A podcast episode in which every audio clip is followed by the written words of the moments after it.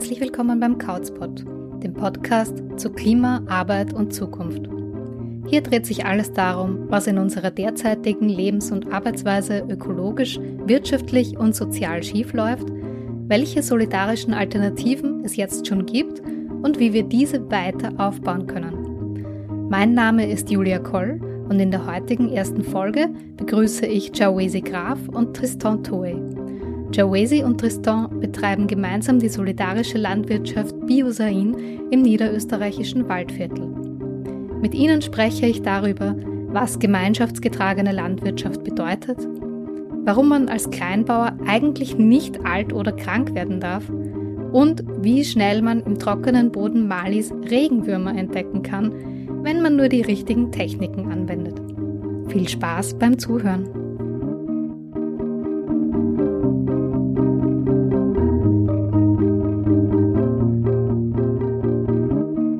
Hallo, liebe Jawesi, lieber Tristan. Herzlich willkommen. Hallo. Hallo, danke schön für die Einladung. Sehr gerne. Könnt ihr euch vielleicht einfach gleich mal vorstellen und einfach sagen, wer ihr seid und was ihr so macht?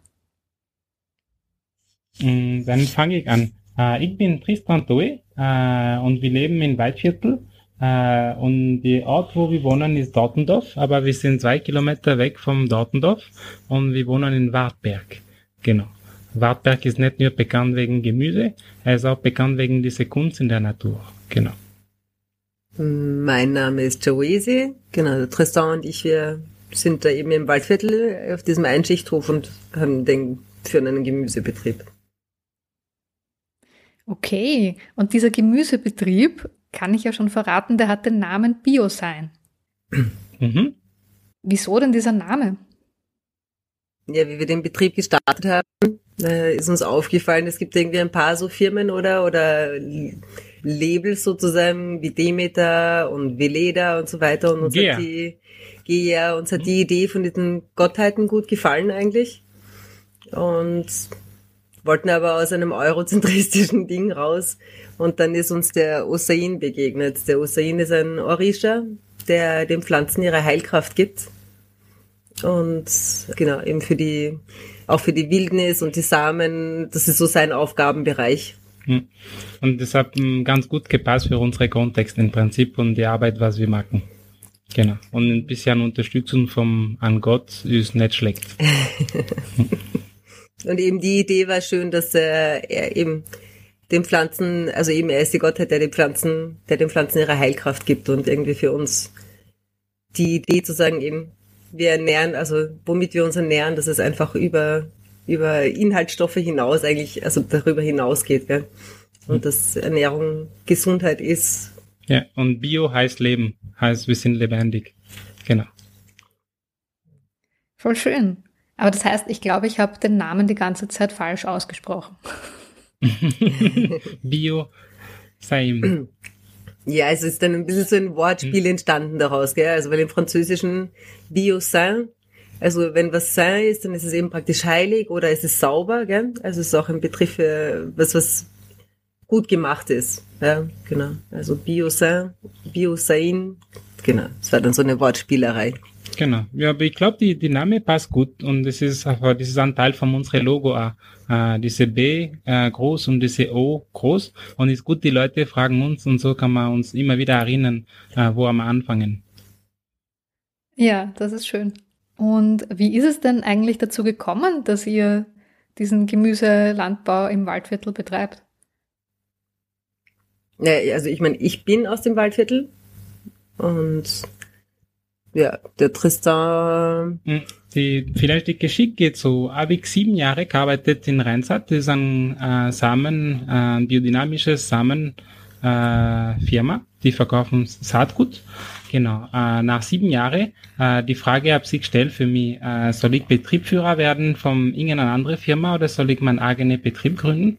Und äh, die Technik, was sie wollte für äh, die Technik, was sie wollte äh, lernen, äh, wirklich in Praxis äh, machen können. Äh, und dann äh, die Eltern vom Jawes haben uns die Hof zur Verfügung gegeben, sozusagen. Wir haben die Hof von den Eltern übernommen vom Jawes. Und dann da haben wir wirklich unsere Versuch oder unsere Betrieb angefangen. Genau. Mhm. Das, äh, die, die Geschick vom Das ist, äh, ich wollte unbedingt äh, händisch arbeiten. Äh, die Handgeräte interessiert mich mehr wie die Traktoren. Äh, und es ist ein Modell vom Landwirtschaft, wo es überall in die Welt magbar. Äh, ich bin schon in Europa gekommen zum Lernen äh, und nur Traktor lernen, vor Traktor fahren lernen und Produzieren mit Traktor war mir ein bisschen zu wenig. Und habe ich sehr viele Techniken entdeckt und entwickelt selber. Äh, und das mh, mm, gibt, ist wirklich wichtig überall in die, äh, in die Welt, in jede verschiedene Boden, weil wir haben einen Boden zum Beispiel, wo ist sehr äh, sandig und sehr seicht und trotzdem schaffen wir Gemüse zum Produzieren. Uh, und uh, ist, unsere Platz heißt Wartberg, dass man für mich die Qualität vom Gemüse ist so wie in einem Berg. Die Kräuter haben mehr ätherisches Öl, denn unsere Gemüse haben mehr Geschmack, haben mehr Substanz drinnen. Genau. Und es hat gut gepasst, ganz einfach. Gesund leben dazu und die Leben ist schön. ja, dann ist das Leben schön. Und was sind jeweils so eure Rollen in eurem Betrieb? Und habt ihr noch mehr Mitarbeiter, Mitarbeiterinnen? Mm, ja, also das, was wir machen, zu zweit schaffen wir das nicht. Also wir haben da vielfältige Unterstützung eben über die Jahre hinweg auch ganz unterschiedliche, also auch auf unterschiedlicher Ebenen sozusagen, auch von der Familie Unterstützung, aber dann wirklich so in der Arbeit am Feld ähm, haben wir einfach ganz oft Lehrlinge, also halt Buferinnen, Praktikantinnen und wir sind eben auch ein Lehrbetrieb. Genau. Mhm. Es, gibt eine ein Vielfalt von Leuten, wo kommen. Die erste Jahr haben wir Leute von Australien gehabt, hier. Äh, die zwei nächste Jahre haben wir Amerikaner gehabt hier, wo sind wirklich kommen, die Landwirtschaft anschauen. Äh, in Österreich, das war ein bisschen, wow, äh, so weit kann man gehen und Praktikum machen. Äh, für denen war lustig, für uns war eine Ehre zum denen äh, willkommen hier. Äh, und äh, viele Franzosen und äh, viele Leute von Deutschland. Genau. Und Belgier und auch schon. Ja, also Belgien. Und sogar jemand von Mongolei ist gekommen. Uns ist nicht Fahrt im Sommer. Es gibt viele Woofer, Praktikanten von Boko A. Äh, ich hoffe, äh, wird dieses Jahr ein bisschen mehr äh, sein vom Boko. Aber sonst es gibt sehr viele Leute vom sozusagen Ausland, wo kommen hier etwas lernen und mitleben. Mhm. Ja, also ich meine, es sind Österreicher schon auch, genau, es ist so halb halb, aber es ist einfach auch immer wieder, es ist gut international, auch von den Menschen, die dann hier sind. Ja, cool, dass ihr da so eine Internationalität im Waldviertel habt. und vielleicht, dass man sich das auch ein bisschen besser vorstellen kann. Wie groß ist der neue Betrieb und was, was macht ihr alles so? Was habt ihr für ein Volumen an äh, Gemüse, das ihr verkauft oder? Also die Fläche, auf der wir effektiv Gemüse anbauen, ist eigentlich ist ziemlich klein. Also so ähm, am Papier sind es ein Hektar, in der Realität ist es dann oft irgendwie auch saisonbedingt. Also jetzt letztes Jahr nicht, weil es einfach gut geregnet hat, aber in den Jahren, wo es ganz trocken war, zum Beispiel jetzt davor, äh, hatten wir gar nicht die Kapazität, irgendwie alle diese Flächen irgendwie auch mit genügend Wasser zu versorgen. Und ähm, genau, also es ist bis zu 4000 Quadratmeter. Mhm. Ähm, genau, mit so 4000 Quadratmeter Nettofläche, also jetzt wirklich so die Beete, gell?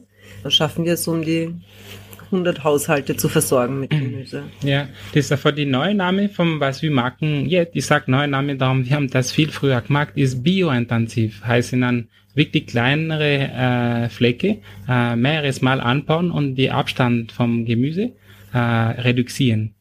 Äh, das ist ein Vorteil wegen Gießen, ist ein Vorteil darum, die Boden wird sofort äh, beschatten mit die Plattform andere Gemüse und wenn dann Boden äh, sind äh, gut genug, dann das Vertrag an an höhere Densität, sage ich mal so. Ah, spannend.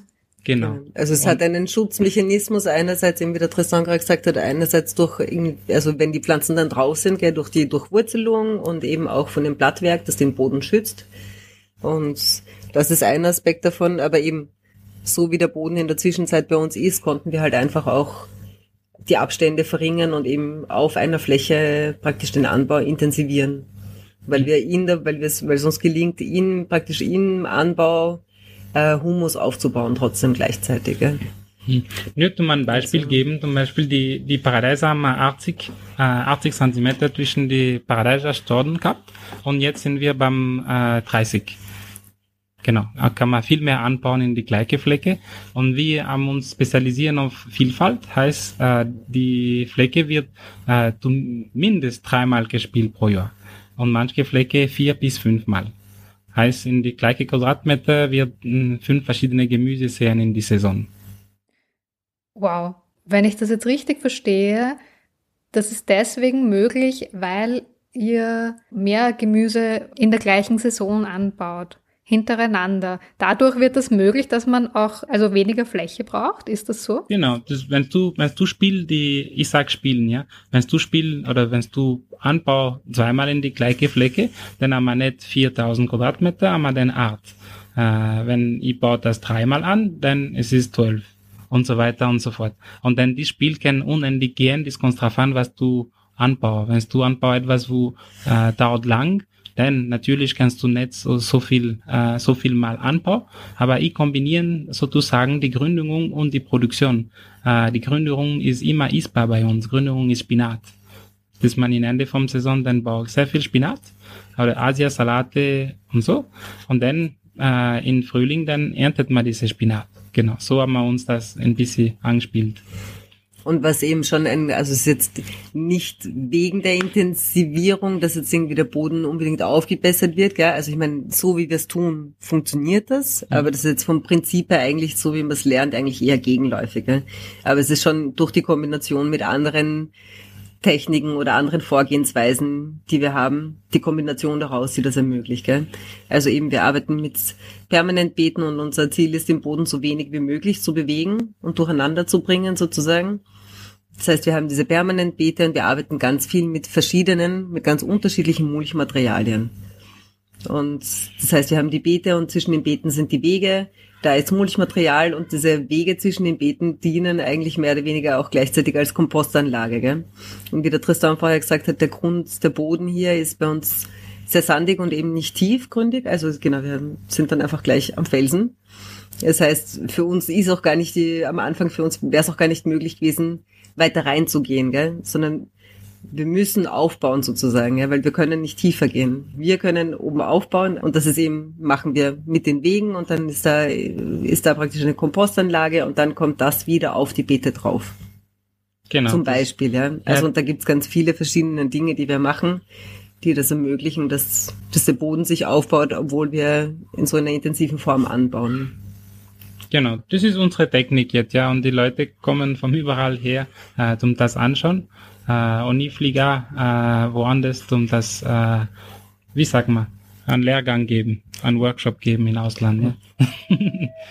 cool. Ja, da möchte ich auf jeden Fall später noch dazukommen. Ja. Was mich aber auch noch interessiert, jetzt abgesehen tatsächlich von den Pflanzen und vom Boden, ihr seid ja nicht nur eine biologische Landwirtschaft, ihr seid auch eine gemeinschaftsgetragene Landwirtschaft. Könnt ihr erklären, was das bedeutet? Also eben, wie, wie du selber auch schon gesagt hast, es wird nicht überall ganz genau gleich konzipiert, aber ich würde mal sagen, so die Grundidee äh, von einer solidarischen Landwirtschaft ist ein bisschen aus einem Warenwertsystem eigentlich rauszugehen und zu sagen, okay, mit der Fläche und der Arbeitskraft, die wir haben, können wir so und so viele Menschen versorgen. Und äh, um das umsetzen zu können, brauchen wir das und das Budget. Äh, und dann wird praktisch dieses Budget anteilig auf die Ernteteile aufgeteilt und sie bekommen dafür anteilig eben ihren Gemüseanteil in unserem Fall. Gell? Also ich meine, ein CSA-Betrieb ist ja auch auf andere, also geht ja auch mit anderen landwirtschaftlichen, also es muss ja nicht unbedingt Gemüse sein, aber bei uns halt mit Gemüse. Und eben die Idee dahinter ist, eben einerseits so aus diesem Warenwertkonzept rauszugehen, weil einfach auch kleinstrukturierte Landwirtschaft einfach schwer überlebensfähig ist irgendwie in diesem System. Gell? Und das ist schon ein Weg, auch kleinstrukturierten Landwirtschaft eben lebensfähig zu machen. Gell? Und wo praktisch auch so eine gegenseitige Absicherung ist von den Ernteteilern und den Produzenten zu sagen, gut, äh, wir tragen dieses Budget mit, wir finanzieren das ähm, und die Produzenten im Gegenzug sozusagen eine, eine Versorgung garantieren. Gell? Ich, ich, ich sehe das, also diese solidarische Landwirtschaft ist für mich äh, sozusagen an Nachhaltigkeit rangeben. Wenn du bist gewohnt, äh, jemanden betreuen, sag einmal die Gemüse zum Lieben, zum jemanden, du hast Zeit, um ihn kennenlernen, wie viele Kinder er hat, äh, was ist seine Geschmäcke und so weiter. Denn es wird ein bisschen eine äh, Kooperation sozusagen. Es ist nicht nur, ich bin die Produzent und ich produziere, was ich möchte. Es gibt schon einen Dialog zum Wissen, was die anderen Leute wollen, gern beißen im Sommer, zum Beispiel. Das ist für mich ein bisschen die Nachhaltigkeit, um sagen, äh, so wie ein, ein Doktor, einfach dann Ausarzt, dann wissen die ausbauen sozusagen. Ich weiß nicht, wenn die Andruck kommt gut in, in Deutsch, aber ja, so wie die Arzt, was, was möchtest du essen? Was macht dir Spaß und so weiter? Hab sie eine Großmuttersorte, was wollt ihr gern alle essen? Dann wir bauen das an für euch. Und die Vielfalt so wächst und die Verbindung zwischen die Produzenten und die Menschen wird auch größer. Uh, und das nennen wir solidarische Landwirtschaft. Darum, uh, die sehen, was die Bauern sagen und die sehen auch, was die Konsumenten äh, sagen. Und wir gehen raus von diesem Supermarkt, wo wir können probieren, was wir wollen gern essen. Genau. Nicht EU genommen, das ist Menschen genommen. Denn. Ja, okay, ja, verstehe ich. Ja, das macht dann natürlich total Sinn. Ich wollte ja auch noch fragen, was kann man sich da erwarten, wenn man da jetzt mitmacht bei euch? Ihr nennt das ja Ernteteiler, Ernteteilerin sein, weil man könnte sich ja auch das Essen im Supermarkt kaufen. Aber ich glaube, ihr habt die Frage schon beantwortet, aber redet gerne noch ganz, weiter. Ganz simpel, wenn du kaufst ein Gemüse in einem Supermarkt, dann du unterstützt die Industrielandwirtschaft, du unterstützt die Lkw-Fahrer, wo kommen von Spanien, Italien, ist ein Teil von was passiert in dieser Welt Verrücktes. Äh, warum soll man nicht unsere eigene Essen äh, produzieren? Und warum soll das nicht Bio sein dazu? Ja, ich sag nicht Bio sein, aber es muss auch Bio sein. das, das ist mir noch nie angefallen, das passt da so. Na, für uns hängt das schon auch einfach mit einer tiefen Überzeugung zusammen, dass eben kleinstrukturierte Landwirtschaft, also meiner Meinung nach einfach auf allen Ebenen einfach die gesündeste Form ist, Landwirtschaft zu, also Landwirtschaft zu machen, gell? also für alle Beteiligten. Sowohl im Kleinen sozusagen für uns als Produzenten, aber auch einfach in einem auch für, für die Ernteteilerinnen, weil eben ich denke, wie die Qualität ist eine andere, die Energie, die dahinter steckt, ist eine andere. Gell? Und, und natürlich einfach auch wirklich so auf, einem, auf einer höheren Ebene. Die Tendenz global ist einfach, dass es immer weniger Bauern, aber auf immer größeren Flächen gibt. Und eigentlich, was da auf diesen Flächen passiert, da wird auch ganz kapitalistisch gesehen. Gell? Da wird weniger Nähr Ernährung produziert, als ein kleinstrukturierter Betrieb auf derselben Fläche macht. Gell? Und das aber noch auf eine nachhaltige Art und Weise. Und zwar nachhaltig eben sowohl im ökologischen wie auch im sozialen Sinn, finde ich. Gell? Also es hat schon, schon was mit einer Überzeugung zu tun, ähm, dass einfach kleinstrukturierte Landwirtschaft eben, glaube ich, für alle Beteiligten einfach gesünder ist. Ja, und ich glaube, es gibt auch die Möglichkeit für die Leute, wo äh, sind Teil von dieser äh, Form von Landwirtschaft oder Gemüseproduktion, ist, du kannst deine Qualität bestimmen. Äh, Qualität bestimmen heißt, du möchtest das menschlich produzieren worden und du möchtest eine Qualität erreichen, äh, was du kannst nicht verlangen, du einen Supermarkt. Im Prinzip, äh, wenn du gehst in einen Supermarkt, du glaubst, du hast die Wahl, aber das ist genau die gleiche überall. Äh, du kannst nicht dann Qualität bestimmen. Wenn jemand sagt, deine Gurken sind zu bitter, ich sage, äh, Entschuldigung, nächste Mal äh, suche ich mir eine andere Sorte. Äh, das kannst du nicht sagen in einem Supermarkt. Deine Tomaten sind wasserig, tauscht dann Produzent. Äh, das ist diese Möglichkeit für diese äh, Kooperation zwischen die Leute, wo essen unsere Gemüse und die Leute, wo produzieren wir. Genau. Diese kleine strukturierte Landwirtschaft und diese Solavi erlaubt sowas. Äh, und das ist was Schönes, finde ich. Ja, ich finde, es gibt Gestaltungsmöglichkeiten auf, auf, auf beiden Seiten. Gell? Also und eben, das hängt dann natürlich tatsächlich davon ab, wie es umgesetzt wird und eben, das ist durchaus sehr unterschiedlich. Aber eben, ich finde äh, find auch diesen Aspekt so schön, gell? diese Vorstellung, okay, wir können einfach gestalten. Genau, und dazu, die Leute können die Betrieb besuchen und schauen, wenn das für denen passt. Äh, im Prinzip, wir haben noch keine Biozertifikat angelegt. Im Prinzip darum, wenn die Leute kommen hier, die wissen ganz genau, um was geht. ist, äh, mehr als das ist schwierig zum äh, erreichen. Wir sind in der Mitte vom Wald. Es gibt niemanden, wo man kein Pestizid um und um von uns. Wir haben einen Wald, wo begrenzt das. Es gibt keine Dünger, es gibt gar nichts. Die erste Wasserquelle ist 100 Meter tief. Das ist ein Vorteil oder ist ein Nachteil? Ist für uns ein Vorteil, darum es gibt keine Pestiziden äh, zum Finden hier. Genau. Aber wir müssen ein bisschen mehr bezahlen für die Wasser. genau. Finde ich sehr spannend, was ihr sagt, auch dass die Qualität natürlich des Gemüses ganz was anderes ist und dass man das nachvollziehen kann, aber natürlich auch, es ist ja auch eine Qualität dahinter, wer da arbeitet und wie diese Person arbeitet und ob die für einen Hungerlohn arbeiten muss oder ob die davon anständig leben kann. Mhm. Ähm, und das bekommt man da auch sehr schön mit, finde ich. Und äh, ja, eben dieses Konzept solidarische Landwirtschaft, gemeinschaftsgetragene Landwirtschaft oder CSA, Community Supported Agriculture heißt das. Da gibt es ja in Österreich mittlerweile schon einige Betriebe, die das so machen. Alle relativ klein, aber man kann sie finden. Ja, und sie werden mehr, das ist cool. das ist sehr, sehr cool. Und meine Recherche hat aber gezeigt, alle machen es eigentlich so ein bisschen anders. Also manche wollen, dass die Ernteteilerinnen am Hof auch mitarbeiten. Manche wollen das gar nicht. Manche bieten Kurse an. Manche möchten, dass sich die Ernteteilerinnen eigentlich nur finanziell beteiligen.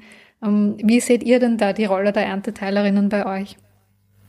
Mm, also ich meine, was ich noch davor sagen möchte, gerne zu dem, wie unterschiedlich das ist, ist einfach, finde ich auch, dass wichtig ist, ähm, auch, also sei es eben, wie die CSA konkret gelebt wird oder sei es auch in Anbautechniken und so weiter, finde ich einfach wichtig, sich gewahr zu haben, dass äh, einfach auch jeder Betrieb seinen eigenen Kontext hat. Gell? Also so wie der Boden hier ein anderer ist, wie in ein anderer Betrieb in der Steiermark oder in Oberösterreich oder so, gell, ist auch da einfach so das ganze der ganze Kontext einfach recht unterschiedlich. Gell? Und wir sind ein Familienbetrieb zum Beispiel. Gell? Und es gibt die viele Betriebe, die sich da anders organisieren wo es zum Beispiel auch gar nicht wirklich Eigenflächen gibt, sondern es sind Pachtflächen, da geben, tun sich die Leute zusammen als Verein oder was auch immer. Gell? Und bei uns konkret ist die Situation einfach die, dass wir ein Familienbetrieb sind. Und ich glaube, das sind alles Dinge, die auch die Gründe dafür sind, gell, dass es unterschiedlich dann umgesetzt wird, auch zum Teil. Gell? Also da hat einfach, ich finde, da gibt es jetzt nicht ein richtig und falsch oder so, sondern da hat einfach jeder Betrieb seinen Kontext. Gell? Bei uns ist, finde ich, die Beteiligung jetzt von den Ernteteilerinnen sehr, sehr gering. Gell? Also abgesehen halt eben von dem finanziellen Aspekt. Wobei da halt einfach jetzt auch die ganze Corona-Situation dann natürlich irgendwie nicht sehr förderlich ist. Genau, also von uns ist schon der Wunsch da, einfach, einfach in erster Linie mehr Bezug zueinander zu haben. Gell? Also ich glaube, wir haben, für uns ist es nicht die, der Wunsch oder die Erwartungshaltung unbedingt, dass m, Ernteteilerinnen hier mithelfen und so weiter. Gell? Das ist schön, wenn es ist und wir würden da gerne, genau, also wir laden gern dazu ein, aber das ist jetzt eher eigentlich als Tool, um sich begegnen zu können. Also für uns, das, was wir uns überlegen, geht es eigentlich eher darum, genau, wirklich in Kontakt miteinander zu sein. Gell? Hm. Also ich glaube, so ist es, wie wir es konzipieren. Also ja, dass wir da. Ich glaube, das kommt auch, auch drauf an, die Größe vom Betrieb. Äh, wenn du ab 200 äh, Leute nehmen, dann Kiste und du musst Kartoffel oder Süßkartoffel oder Karotten ernten. Äh, wenn du bis 30, 40 in Feldern geht viel schneller als äh, wir zwei mit unseren Praktikanten wenn äh, die Seite ist reif für das und wir haben unsere Infrastruktur so gut angespielt, dann natürlich für die große Ernte in Herbst, äh, das wäre an Erntedankfest äh, möglich, äh, wo wir ernten zwei, drei Tage gemeinsam, wir grillen ein Schaf gemeinsam und dann jede äh, glücklich da haben. genau. wir haben auch Tiere alle, die scharf essen wollen. genau. Ja, das ist ein Aber wir können auch eine Melazani grillen. Das muss kein Schaf sein. ich glaube, das ist nur eine Frage, für uns ist es eine Frage vom Zeit. Wir müssen uns besser organisieren und das wirklich ermöglichen. Äh, um diese große Aktion, zum Beispiel im Frühling, wir bauen Kraut an äh, und das ist ein paar tausende Setzlinge äh, oder die Loch äh, aus Sellerie, äh, das kann schon in eine lustige Zusammenarbeit sein. Ja. Für, für das ist sicher, sicher gut. Äh, aber wöchentlich jemand um hier, es ist sozusagen, hast du einen Praktikant, du kennst sie nicht aus, die jeden Tag und du gibst ihm einen Job, was du möchtest nicht machen. Das ist nicht unser Ziel. Das muss Spaß machen für jeder. Okay. Da ist schon eben der Wunsch und das Ziel, irgendwie da ein bisschen so eine Art Ritualisierung irgendwie auch zu haben, gell? so Eckpunkte zu haben, wo einfach alle wissen, ja, da findet das statt und man begegnet sich. Sonst muss man sagen, eben, also letztes Jahr halt jetzt mit Corona war das alles hinfällig, aber sonst ist schon noch unser Erfahrungswert aus den Jahren davor, dass wir einladen und es vorbereiten und dann sind vielleicht halt fünf Leute da, die kommen. Gell? Mhm. Also ich glaube, es ist schon auch, ich glaube, das ist auch was, was sich stabilisiert über die Jahre. Gell? Also ich glaube, über die Jahre bildet sich da auch irgendwie, bilden sich da so Art Kerngruppen heraus von Seiten der Ernteteiler. Also ich weiß jetzt nicht, wie ich das formulieren soll, aber ich habe den Eindruck, wir haben da immer wieder irgendwie eingeladen und probiert und, und dann und dann sind die eineinhalb Stunden hierher fahren halt dann vielleicht irgendwie doch zu weit. Gell?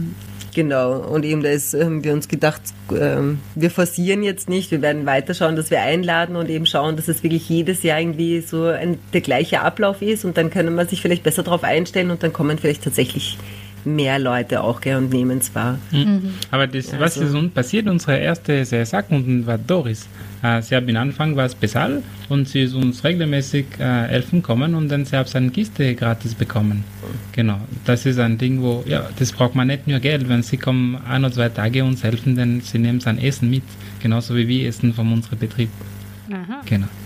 So geht es also auch. ja, gerne. Wenn ich es regelmäßig, dann alles ist möglich. okay. Ja, jetzt haben wir schon ganz viel über Ernteteilerinnen gesprochen. Wie wird man denn Ernteteilerin bei euch?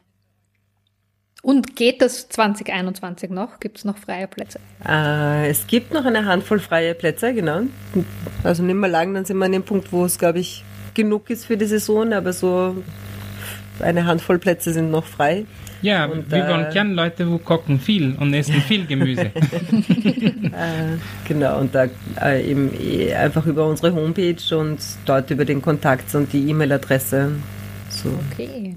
Genau, und da bezahlt man dann einen Betrag ähm, für das ganze Jahr.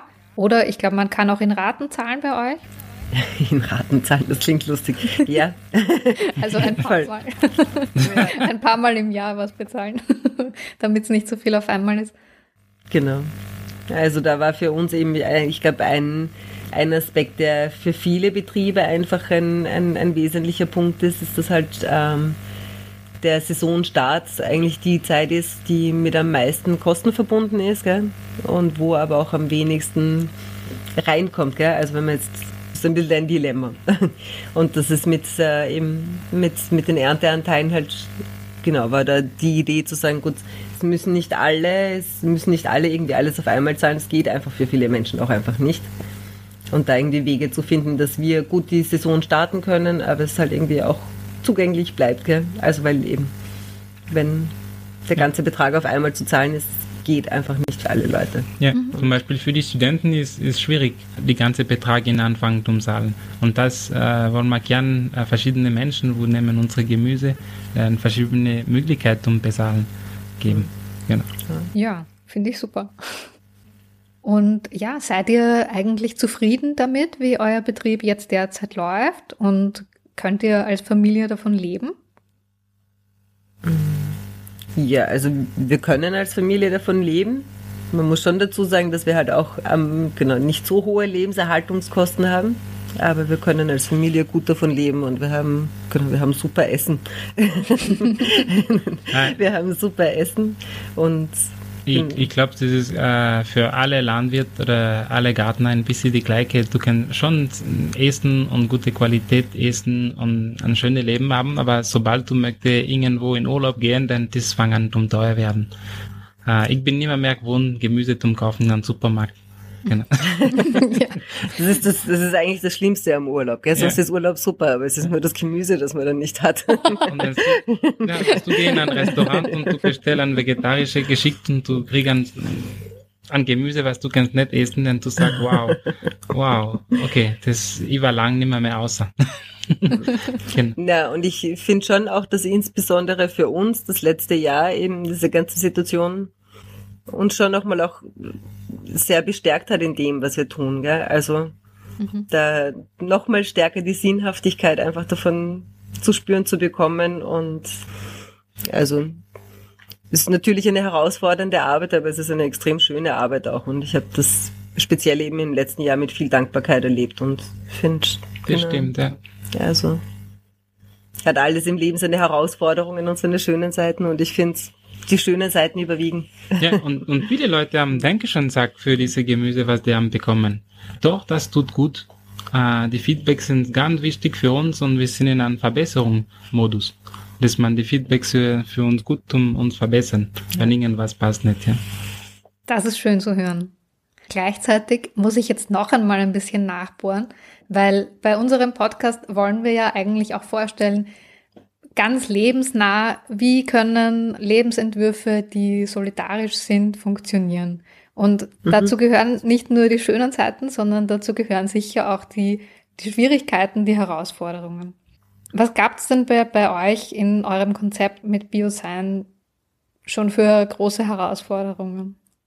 Naja, jetzt wirklich konkret so in Bezug auf, äh, auf, auf CSA ist es schon, ähm, ist schon spürbar, dass da einfach eine Überzeugungsarbeit dahinter, also gell, dass, ein, dass das mit einer Überzeugung verbunden ist, weil man geht einfach ein Commitment ein und ich finde es ganz spannend. Ich habe den Eindruck, einen Handyvertrag unterzeichnen Menschen schneller mal. Aber also ein Commitment für eine Saison einzugehen, für, für die eigene Ernährung ist schon wesentlich, diese Entscheidung trifft man dann nicht so schnell. Eben, also jetzt auch so von Seiten der Ernteteiler, weil du vorhin auch gesagt hast, also nicht nur Betriebe konzipieren CSA unterschiedlich, sondern auch die Ernteteiler. Also es gibt ganz klar irgendwie Menschen, die wollen einfach, die gerne einfach wöchentliche, gutes, frisches Gemüse haben wollen. Und es gibt Menschen, die irgendwie da auch, auch mehr die Idee irgendwie mittragen. Gell? Also da gibt's einfach auch unter den Ernteteilern einfach eine große Spannweite, würde ich sagen, von dem, wie das wahrgenommen wird und erlebt wird. Und eben, ich finde schon, dass es, also ich bin eben, wir sind sehr dankbar, dass wir da jetzt an dem Punkt sind, genügend Ernteteilerinnen zu haben, aber das hat einfach ein paar Jahre gedauert, an den Punkt zu kommen. Also der springende Punkt, dieses Commitment einfach ist zu sagen, gut, also ich bin da einfach eine ganze Saison dabei.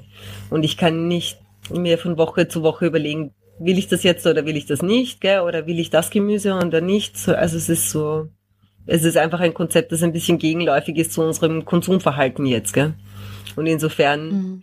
Ist es nicht, ist es für viele Menschen nicht so gut, so, so leicht zugänglich, habe ich das Gefühl. Also es ist, genau, muss man schon ein bisschen überzeugen sozusagen. Hm. Aber diese, diese Konzept ist neu in Europa. Ich glaube, in Amerika oder in Kanada, das ist gängig das braucht noch ein paar Jahre und ich glaube, die Leute werden genauso, ja, so wie ein Handy-Vertrag. Warum soll ich nicht einen Vertrag machen, um einen Paradeiser äh, haben und nie weiß, von wo die kommen? Mhm. Ich glaube, das braucht nur ein bisschen Zeit und das ist nicht weit weg, um äh, einen großen Erfolg haben, äh, diese Art und Weise zum Konsumieren. Ja. Äh, und das mag voll Sinn, im Prinzip. Das braucht man nicht zweimal überlegen. Das mag Sinn. ja. Und ein anderer Punkt, der schon noch herausfordernd ist, ist eben, dass trotz CSA, trotz irgendwie, wie wir tun, also all die Arbeit, die drinnen steckt, wird einfach jetzt nicht materiell entlohnt, gell? Also, mhm. das ist schon eine Realität. Und eben, das ist ähm, das, wo wir als Familienbetrieb sozusagen sagen, gut, dafür entscheiden wir uns und wir versuchen das natürlich eben und gehen unsere Wege, um das zu vereinfachen und zu verbessern. Aber de facto ist einfach all die Arbeit, die drinnen steckt, wird jetzt nicht in Form von Geld entlohnt. Das heißt, man muss sich so ein bisschen von diesem Gedanken verabschieden, ich arbeite so und so viele Stunden am Tag und dafür kriege ich bestimmt ähm, nach Kollektivvertrag so, ja, das ist so einen Lohn. An jeder Realität wow. in der Landwirtschaft. wow. genau. Stimmt. Also das ist. Äh, Na, muss man seinen Kraft holen vom woanders. mhm. Da ist schon, da ist schon auch ein, ein, ein, eine Realität davon, gell, dass eben trotz dieser Wirtschaftsweise und so weiter wären dann nicht irgendwie Wuferinnen und Praktikantinnen und so, sondern müssten wir praktisch äh, die ganze Arbeit, die drinnen steckt, das würden wir jemanden die ganze Zeit anstellen, um das zu machen, würde sich das finanziell einfach nicht ausgehen. Mhm. Ja. Also Dabei noch nicht. Wir sind Bis jetzt Anfang. noch nicht, genau. ich würde sagen, es gibt schon Weg nach oben. Äh, und ich glaube, was ist auch an, an problematisch, was äh, niemand denkt, ist die Pension. Äh, mit so viel, so, mit so wenig Flecke, äh, wir kriegen äh, ganz genau nichts, nix. Die, die Pension ist äh, gerechnet mit die Flecke, was du bewirtschaftet. Äh, nicht die, wie viel Menschen du ernährt oder du liebst, das ist die Flecke, was du bewirtschaftet. Äh, für das ist äh, alles ein bisschen schwierig, wenn du möchtest etwas backen, die Leute sagen, nein, darum, ich möchte mir das behalten, das zählt für meine Pension, so weiter und so fort. Ich meine, es gibt schon ein Agrar-Geschickte, wo mag, ah, die Leute, wo springen rein in kalte Wasser, wir müssen uns zusammentun, um überlegen, wie das geht, äh, wenn wir sind alt. Darum ist es schon ein Beruf, wo geht körperlich sehr ist stark. Wenn jemand aber eine Lösung für mich bin's, ich höre das gern. äh, bis jetzt ich sag, ich, ich muss so Lösungen finden, so wie ich tu mir nicht weh äh, und mein Job muss mir Spaß machen und so weiter. Aber ich bin noch jung. Äh, schauen wir mal in 30 Jahre, wie klingt, aber genau. Das ist auch problematisch. Wir erlauben uns, äh, alt um werden, krank um werden und auch genau die gleiche Recht haben, so wie die Leute, wo arbeiten im Büro zum Beispiel. Okay, also dann ist das hier ein Ruf an unsere Hörenden. Wenn ihr eine Idee habt. Ah, das ist unsere Realität. Kleine Flecke bewirtschaften ist super sexy, aber wie magst du, wenn du, wenn du kennst das nicht? Was magst du, wenn du bist krank? Ich, ich kann nicht in AMS gehen und sagen, ich bin krank, habe ich mir die Fuß gebrechen. Das geht sich nicht aus. Ich kann nicht sagen, ich bin arbeitslos und ich kassiere Geld. Na, das so funktioniert in dieser Form nicht. Und diese Form von solidarischer Landwirtschaft, glaube ich, ist ein Anfang von Lösungen. Uh, ich darf denn krank sein. uh, oder ich darf alt werden. Uh, und es muss äh, irgendwas nachhaltig überlegen werden für die globale. Ja, ja, da hast du absolut recht. Und vielleicht ist ein ähm, Pensionssystem im äh, Agrarbereich, wo es um die Größe der Fläche geht, die man bewirtschaftet, auch einfach überholt. Hm? Ja, das ist ein bisschen verrückt, aber ist das so, genauso wie die ganze Förderungen. Äh, die ganze Förderung sind Flecke abhängig, ein bisschen was du anbauen abhängig, aber die Flecke ist die meisten im Prinzip. Äh, und wir sind in die Grenze um, zwischen bauen und nicht bauen, darum wir sind relativ klein, gell? Und es, es braucht eine bestimmte Größe, um sie einen Bauernhof sozusagen ja. beseitigen kann. Genau, ich glaube, da muss man schon, also wir bewegen uns natürlich immer in unseren Blasen ein bisschen, gell? Also, aber ich habe jetzt keine Zahlen im Kopf, aber es ist, äh, genau, wenn man sich dann Zahlen anschaut, ist es schon recht ernüchternd, gell? Also es gibt so Betriebe wie wir, es werden mehr, aber es ist, es ist sehr marginal jetzt irgendwie so in der Agrarwirtschaft, wie, genau, sind wir trotzdem eher die Ausnahme, gell? Also die Art und Weise, Landwirtschaft zu betreiben, eben auf kleinen Flächen und einfach das ganze System ist da einfach, jeden Kontakt, den wir da mit irgendwelchen öffentlichen Einrichtungen haben, zeigt uns einfach, dass da, also dass wir da außerhalb des klassischen Systems uns einfach bewegen. Gell? Also es ist mhm. einfach nicht an Realität, die ist einfach nicht an die Realität von eben so klein strukturierten Bauern angepasst. Gell? Also und eben, aber es ist halt auch nicht die Norm, was äh, schade ist. Und wir hoffen, dass sich das einfach auch bewegt. Gell? Und wenn sich das bewegt, dann wird sich das auch auf der nächsten Ebene irgendwie bewegen und so. Genau, das also. muss sich bewegen. Das ist ja eigentlich auch total verrückt, wenn man sich überlegt, wenn es alle oder zumindest sehr viele so machen würden wie ihr, dann könnte man ja auch viel mehr Menschen ernähren. Ja, ja das ist das Absurde eben. Ja, also es ist, genau. Aber wir sind in einem guten Weg. Ich glaube, in Österreich es gibt eine große äh, Aufmerksamkeit in diese Richtung äh, und es gibt ein Bewusstsein, wo äh, ist da. Äh, und das, wie gesagt, das bewegt sich schneller, als äh, man glaubt, aber die Leute sind motiviert, äh, diese äh, zu übernehmen. Habe ich sogar gesehen, manche machen äh, CSA mit Gläser. Äh, Gurken, Marmelade und so weiter und so fort. Du kriegst jede, jede zwei Wochen ein Kübel voll oder ein, ein, ein Tasse voll mit Marmelade und angekochte äh, Gemüse. Äh, ja. Das ist eine Form vom CSA, habe ich nicht gewusst, es existiert. Ich möchte gerne einen CSA-Anteil haben. ja, cool, das ist eine solche Vielfalt. Ja, das ist, ein, äh, es ist ein, für mich eine super gute Idee. Ja, und ich habe, also wir haben einen Freund, der eine, uns erzählt hat, ich habe es nicht, ich, genau, ich glaube es ihm einfach, aber er hat mir erzählt, er hat in Deutschland einen Mechaniker kennengelernt, der so seinen Betrieb so so aufbaut. Gell? Also der weiß einfach, gut, das ist die Anzahl an Leuten, die zu ihm kommen normalerweise sozusagen seine Stammkunden und die zahlen einfach einen Jahresbeitrag. Natürlich Ersatzteile und so weiter, die werden natürlich extra bezahlt, aber er hat einfach, genau. Und genau, also ich finde es ganz spannend. Das ist eigentlich ein Konzept, das schon noch auf andere Bereiche auch umgelegt werden kann. Gell? Also ich finde es ich finde es in der Landwirtschaft eben im Hinblick auf so kleinstrukturierte Landwirtschaft besonders wichtig, ja, aber in Wirklichkeit eben ist es ein Gedanke, den man viel weitertragen kann.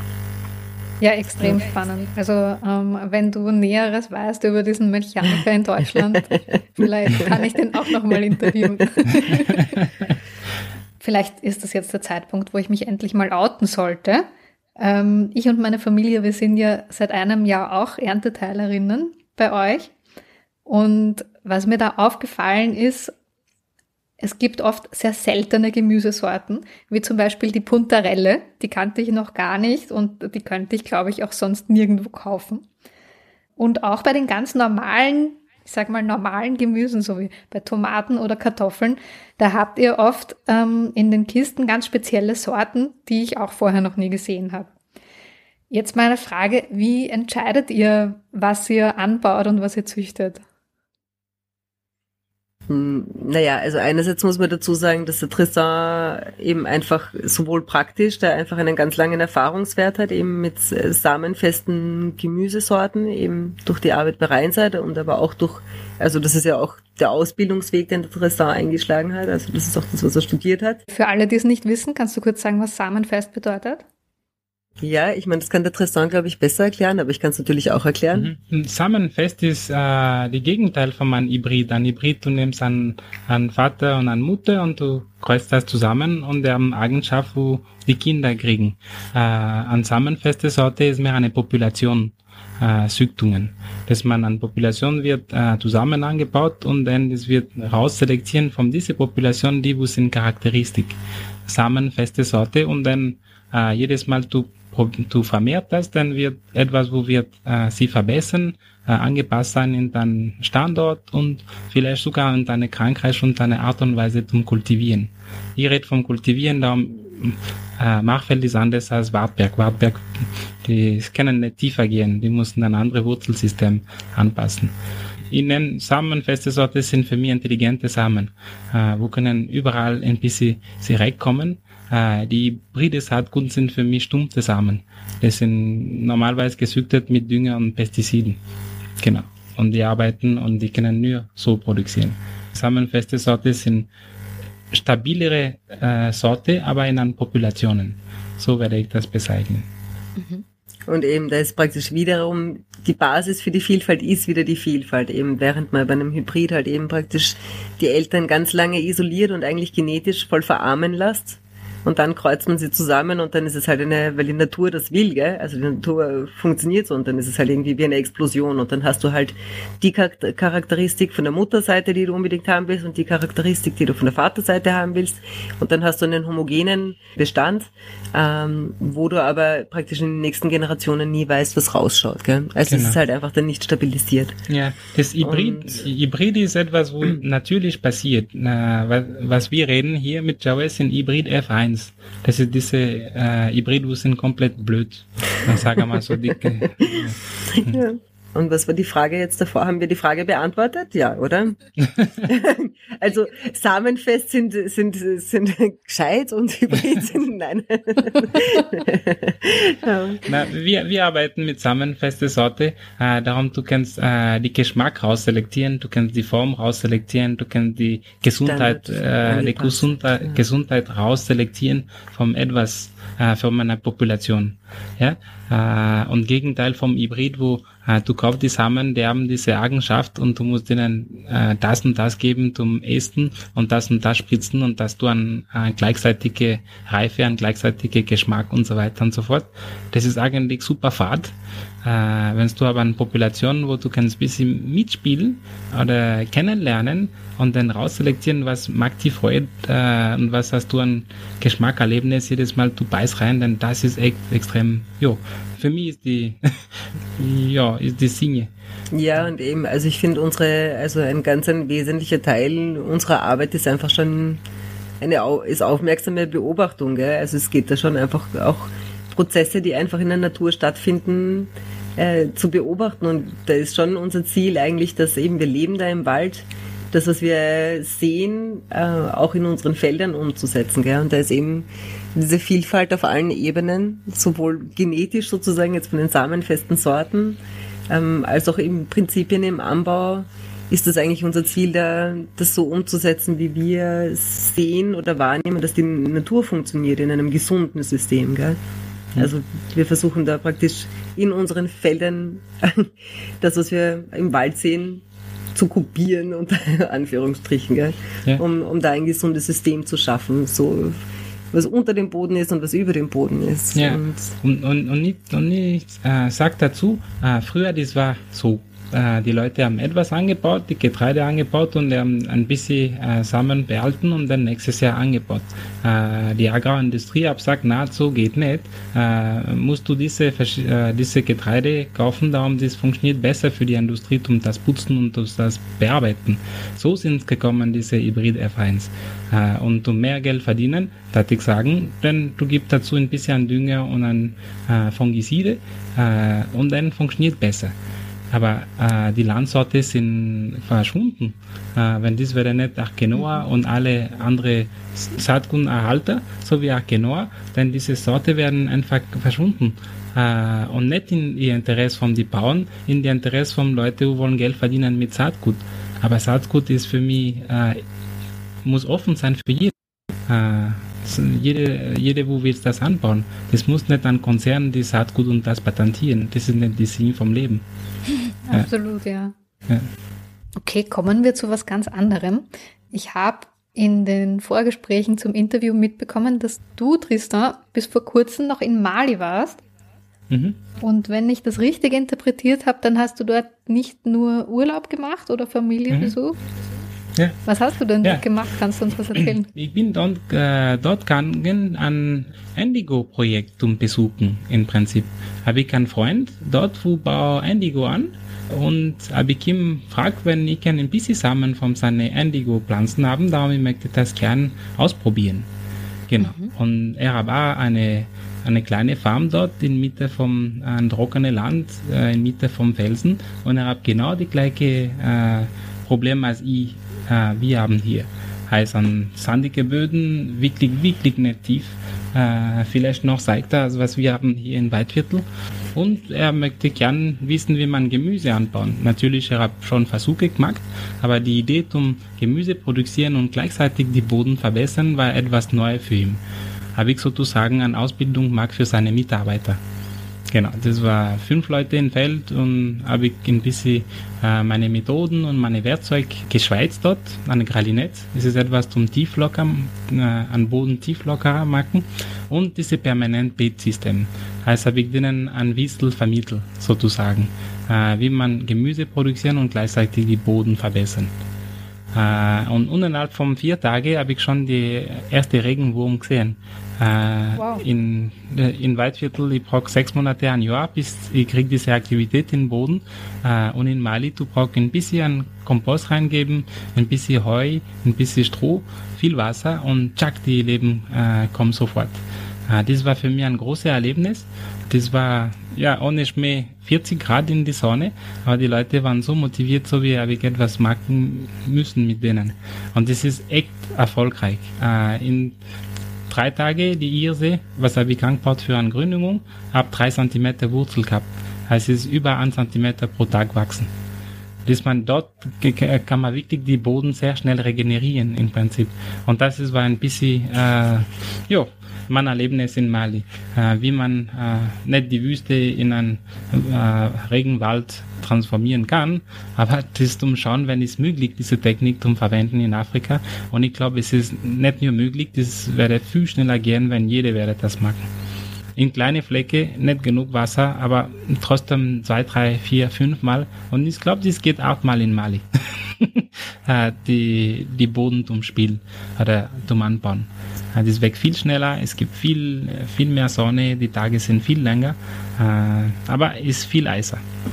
Das man, du musst sehr früh äh, arbeiten oder sehr spät. Sonst im Mittag geht sie nicht aus. Mhm. Zumindest für mich.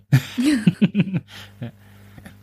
Genau, habe ich eine Ausbildung gemacht in, in Mali äh, für fünf Personen und es war echt ein super Erlebnis für mich äh, habe ich schon ein paar Fotos mitgenommen und diese Foto von diesen Würmer, wo kommt mich besuchen und es war echt, äh, habe ich nicht glauben können, dass es sowas ist möglich. Darum rundherum ist wirklich, wirklich trocken und die einzige Fleck, was habe ich äh, gegossen und bearbeiten, wie ich bearbeite den Boden hier in Weidviertel, äh, war sofort lebendig.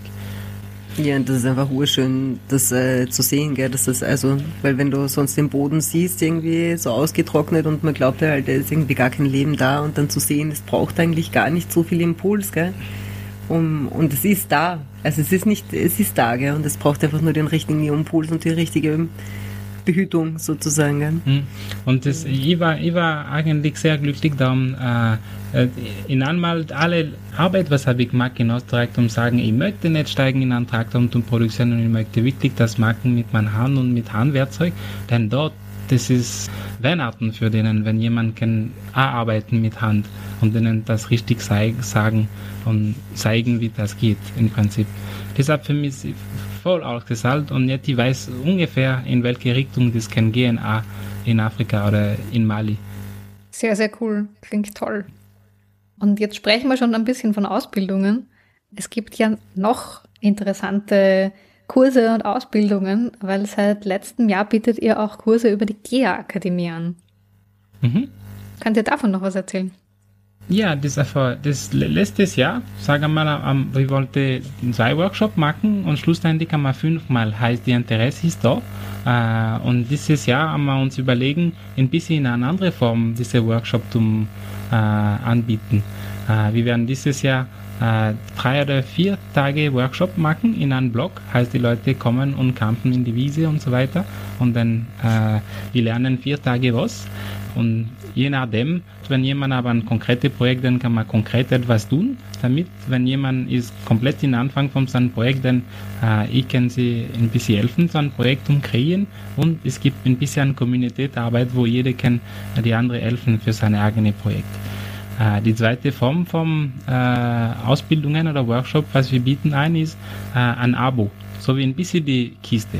Denn es gibt äh, sechs, sieben Mal die Möglichkeit um hier kommen und habe ich mich gedacht, einmal pro Monat ist gut. Du kommst äh, in Mai, du planst einen Samen vom Salat, äh, einen Monat später du kommst, du planst das in Feld äh, und am Monat kommst du oder drei Wochen, vier Wochen nachher, du kommst und du erntet das. Und dann du siehst einen ganzen Zyklus von einer Gemüseart. Genau. Äh, die Leute, die wollen biologische Gemüseanbau machen, so wie wir machen, äh, aber nicht so viel Zeit, denn die können sie einen Tag pro Monat nehmen, um das äh, einmal sehen, wie die Vielfalt geht und wie die Regelmäßigkeit geht. Das ist eine Form von Leute, die haben schon einen Garten und wollen sie verbessern und die ja. Leute wollen komplett den Anfang sehen, wie man Boden verbessert, dann es gibt da diese Möglichkeit. Ja, und eben, also uns freut ja, dass da diese Variante dazugekommen ist, eben über die Saison hinweg, weil eben wie wir vorhin auch schon gesagt haben, gell, es, werden, es werden mehr und mehr klein strukturierte Gemüsebetriebe, die an allen Ecken und Enden entstehen. Aber es können ruhig noch mehr werden und wir haben einfach schon unseren Erfahrungswert und es ist auch schön, irgendwie jemanden, der da am Starten ist, da auch begleiten zu können oder da unsere, unsere Inputs geben zu können. Unsere Wissen ist nicht versteckt, musst du näher bewegen, um das äh, bekommen. Das ist wirklich frei. Äh, es ist frei und ich freue mich, wenn viele Leute äh, können etwas rausnehmen von unserer Erfahrung und etwas schönere machen. Super, ein sehr schöner Ansatz. Also wenn es Leute gibt, die gerne etwas lernen wollen von Tristan und Shawesi, wenn ihr ins niederösterreichische Waldviertel kommen könnt, dann könnt ihr euch über die GEA Akademie anmelden zu den verschiedenen Angeboten, die es gibt dieses Jahr. Es gibt viele Möglichkeiten. ja, ihr Lieben, haben wir noch irgendwas vergessen? Wollt ihr noch etwas anderes erzählen? Ich freut mich, wenn äh, wir können andere Leute helfen, um die eigene Projekt machen. Ich glaube, das äh, liegt mir in Herz äh, im Prinzip das, wenn jemand möchte ein Rockbett machen und kennt sie nicht wirklich gut aus, dann warum nicht? Wenn jemand möchte etwas größere machen, dann warum nicht? Aber wir sind in die Mitte. Das ist zwischen einem Hausgarten, wo meine Kinder gehen Erdbeeren pflanzen und äh, freuen sich Erdbeeren zum Ernten. Und Leute, wo sagen, ey, ich möchte gern äh, sechs Monate von meinem Jahr äh, Essen bekommen von meinem Garten oder Leute so wie wir, wo uns sagen, ey, äh, ich produziere und die, äh, wenn ich produziere ein bisschen mehr, dann kann ich davon leben. Es ist nicht nur ein Beruf, das ist ein Lebensstil. Äh, und das muss ein bisschen zurückkommen. 100 Hektar ist viel zu groß für einen Mensch. Äh, wenn ich werde äh, zwei, drei Hektar pro bauen, dann zu dividieren diese 100 Hektar pro motivierte junge Österreicher oder junge Menschen, denn das werde, das Beruf werde anderes gesehen werden und wir werden zusammen etwas anderes denken und anderes schaffen, würde ich sagen. Genau, das ist man vielleicht, was ich möchte dazu sagen. Und habe ich das Gefühl, das tauscht. Die Motivation ist da und die Leute müssen wissen, Leute haben schon ein bisschen vorhinein an Arbeit gemacht, die sollen nicht anfangen vom Null an. Äh, diese Wissen ist zur Verfügung. Meine Telefonnummer ist nicht versteckt. Äh, unser Betrieb ist nicht versteckt. Ja, Joey sagt, ich sollte das nicht sagen. genau. aber, aber, das ist ein gutes Stichwort. Ähm, wenn man euch jetzt irgendwie erreichen will, wie kann man euch dann erreichen? Ja, unsere Website äh, sagt ungefähr, äh, wo was wir machen. Und ich glaube, es gibt genug schöne Fotos und wir haben ein bisschen ein Betriebskonzept äh, reingeschrieben mit Therapreta und so weiter und so fort. Aber alle diese, äh, ja. Genau, und dann über I, oder? Wenn man wirklich jetzt direkt mit uns in Kontakt treten will, dann halt äh, über E-Mail am besten einfach. Okay. Und wie heißt eure, wie lautet eure Website? www.biosain.at Okay, super. Das werde ich natürlich auch noch verlinken damit man das auch noch nachlesen kann.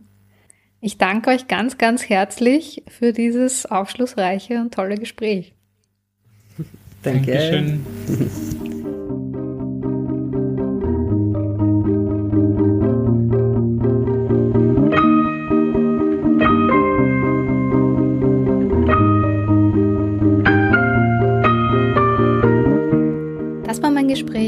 Tristan und Jawesi von Biosain. Ich hoffe, ihr konntet euch daraus etwas mitnehmen. Wenn ja, hinterlasst uns doch eine positive Bewertung bei Apple Podcasts oder Spotify, abonniert den Couchspot und empfehlt ihn weiter. Der Couchspot ist Teil des Projekts Couch, Werkstatt für Klima, Arbeit und Zukunft. Dieses Projekt ist ein Zusammenschluss von Organisationen aus Österreich, Deutschland, Italien und Kroatien und wird von der Europäischen Union gefördert. Wenn ihr mehr über Kautz wissen wollt oder zum Beispiel einen Workshop buchen wollt, geht auf unsere Website kautz-project.org oder besucht uns auf Facebook oder Instagram. Bis zur nächsten Folge. Macht's gut!